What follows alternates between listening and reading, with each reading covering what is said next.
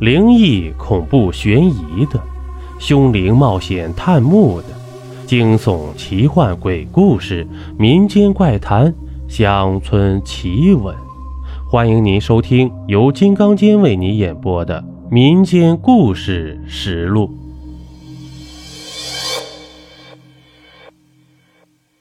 茶叶对于中国人来说，能喝出很多种感觉来。你比方说，能喝出香醇，能喝出清雅，还能喝出古雅，芬芳馥郁，沁人心脾。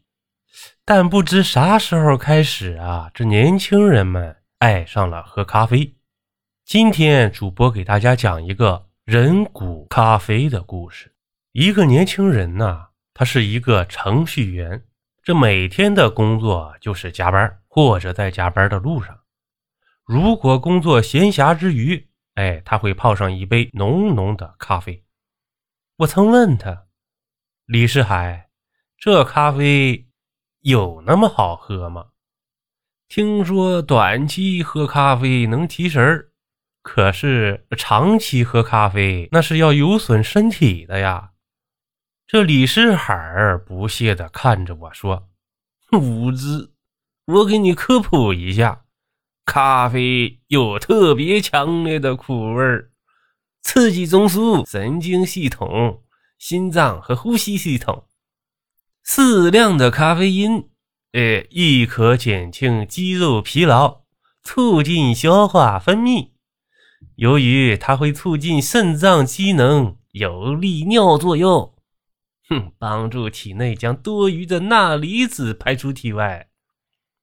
我走过去看着他，正在网上搜索着咖啡的功效。我说：“嘿，小李子，你至今喝了多少年咖啡呀？”这李世海得意地说：“呢，自从我喝了第一杯咖啡，嘿，就忘不了这个味道，至今有八年多了。”从大学开始，我每天从没断过。我看着他说：“那是不是喝这东西上瘾啊？”我看你呀，就像烟鬼。这李世海说呢：“咱这个人没有任何爱好，唯一就是在咖啡。每次喝到那种烧烤的味道，哎，我都能觉得我的身体呀被世界包围着。”特有安全感，我笑着说：“想要安全感，去找个女朋友啊！”我俩闲谈许久，开始调试今天的代码。下班后，我还在加班，因为有个 bug 需要调试出来。我看李世海匆匆的出去了，那是因为我告诉他，今天在 CBD 斜对面开了个新咖啡馆，名字叫古咖啡。李世海打的来到古咖啡，他走进去，顿时眼前一亮。这里不是欧式风格的装饰装修，而是有着传统文化底蕴的中式装修。他心想：一般咖啡厅都是欧式装修啊，光线以明朗欢快为主调，特别是墙壁要搭配光线，需采用可以映射环境的壁纸。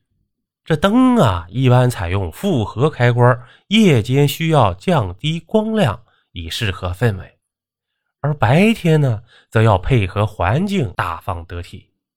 可是这里的风格完全颠覆了他对咖啡馆的认知，这里完全是古装修饰啊，里面大部分采用暗黄色木头，就是灯也是纸糊灯，里面还燃着蜡烛。看到这完全不一样的特色。他觉得一定得尝尝这家咖啡厅的咖啡。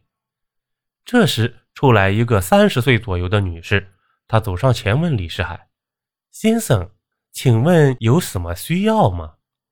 这李世海一看那女士虽然三十岁，但是身材匀称，皮肤光亮，而脸上也只是淡淡的妆，太美了。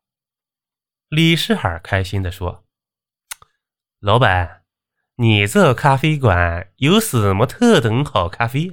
给我来一杯。这老板娘说道：“先生，我们这只有一种咖啡，古咖啡，要不给你来一杯？”这李世海心想啊，怎么偌大一个咖啡馆只有一种咖啡？这无论如何我也得尝尝啊。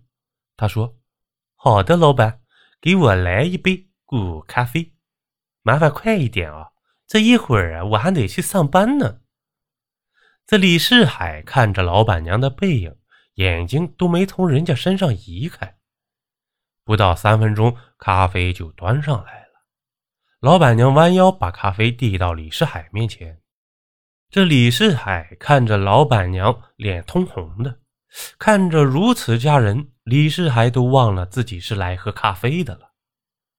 老板娘笑着说：“先生，你的咖啡好了。”这李世海赶忙把眼光从老板娘的头部以下、腰部以上挪开，笑着对老板娘说：“谢谢哦。”李世海深吸一口气，将杯子端在嘴边，闭着眼，慢慢靠近杯里的咖啡，认真的呷了一口咖啡，瞬间觉得这咖啡美哉妙哉，没有以往咖啡的焦苦味儿啊，而是一种很重的浓香，喝着也有些粗糙，但正是这种粗糙感加上浓香，还略带一种苦涩，让李世海深深的喜欢上了这种咖啡。喝完，李世海问老板娘：“还有没有成品？要带一点回去。”这老板娘说：“不好意思啊，先生，我们这种咖啡是不允许外卖的。如果您喜欢，可以下次再来喽。”这早晨，我看李世海的精神状态不是很好，我问他：“小李子，怎么了？你的咖啡不管用了吗？怎么你的状态不是很好啊？”这李世海给我讲了昨天他喝的咖啡，并着重的描述了老板娘一番。我笑着说：“我看你啊，不是喝咖啡不管用，我看你是被人迷了。人家都三十了，说不定都有老公了。小伙子，醒醒吧！”这李世海说：“年纪大了，都这么有味道，可惜。”我又晚出生了几年呐，要不然，嗯，我笑着说，不然，不然你早肾衰竭了，嗝屁了。刚一下班，这李世海马不停蹄的直奔古咖啡馆。哟呵，人真不少。这李世海四处搜索着老板娘的身影，这突然后面有人拍他，他回头一看。正是他念念不忘的老板娘啊！李世海红着脸对老板娘说：“嘿嘿，今天的生意真不错啊！呃，给我来一杯咖啡，还是昨天那种。”这老板娘悠悠的走到后厅，李世海都快搞不清自己是来喝咖啡的，还是看老板娘的。就这样，李世海一连去了一个月，慢慢的，也就是和老板娘。熟了。据小李子吹牛逼说，他还和老板娘有过腹接触。我笑着对小李说：“嘿嘿，小心别被人勾了魂，大命不保啊！你看看你这小心板。古人云：三十如狼，四十如虎啊，五十岁坐地上吸土啊。”李世海得意地说。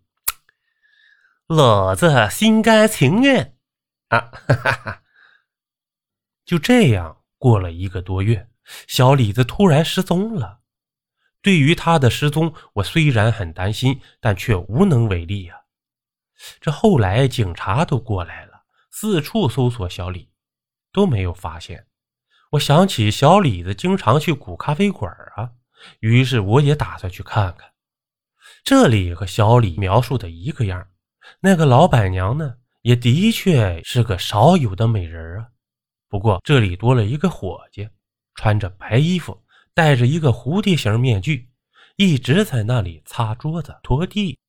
老板娘过来问我：“先生有什么需要吗？”我说：“来一杯古咖啡。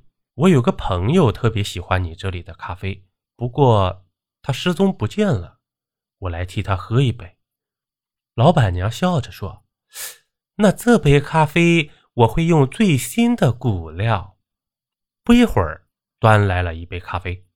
我端着咖啡喝了一口，五味杂全。我喝完付过钱离开了。那天夜里，我做了一个梦，在梦里，小李对我说：“哥，我的骨头味道怎么样啊？”我疑惑地说：“什么骨头？”小李说：“呢，今天你在古咖啡喝的咖啡，就是我的骨头烹制的呀。”我一听一阵反胃，我说。这么说你是死了，是不是老板娘杀害了你？小李说：“老板娘杀了好多人，他们的骨头都被做成了咖啡粉，只有我是个例外。”我问他：“例外什么意思？”小李说：“只有我是自愿让他杀的哟。”因为我喜欢把一切都献给他的感觉。我说：“明天我就去报警，去抓他。”小李急忙说：“别别别呀，这些事不关你的事啊，和你也毫无关系。我现在觉得吧，做鬼挺好的，而且这老板娘就是对我可好了。你不知道啊，做鬼可好了。”不用上班听老板骂，不用担心房价、菜价、物价，哎，也不用担心房东催钱，不用担心赶不上公交车。做人真他娘的累啊！我说，可是，可是你的命没了。小李说：“命，命。”突然梦醒了，我一直想着小李说的话。第二天，我又去了古咖啡馆，继续喝着那种五味俱全的咖啡。虽然我知道那是什么。两个月后，古咖啡又多了一个伙计。一个伙计说：“你也是自愿的吧？”另一个伙计说：“老板娘这么好，我肯定是自愿的呀。”好了，这一集播完了。如果您喜欢我的专辑，还麻烦你点个订阅吧，咱们下期见。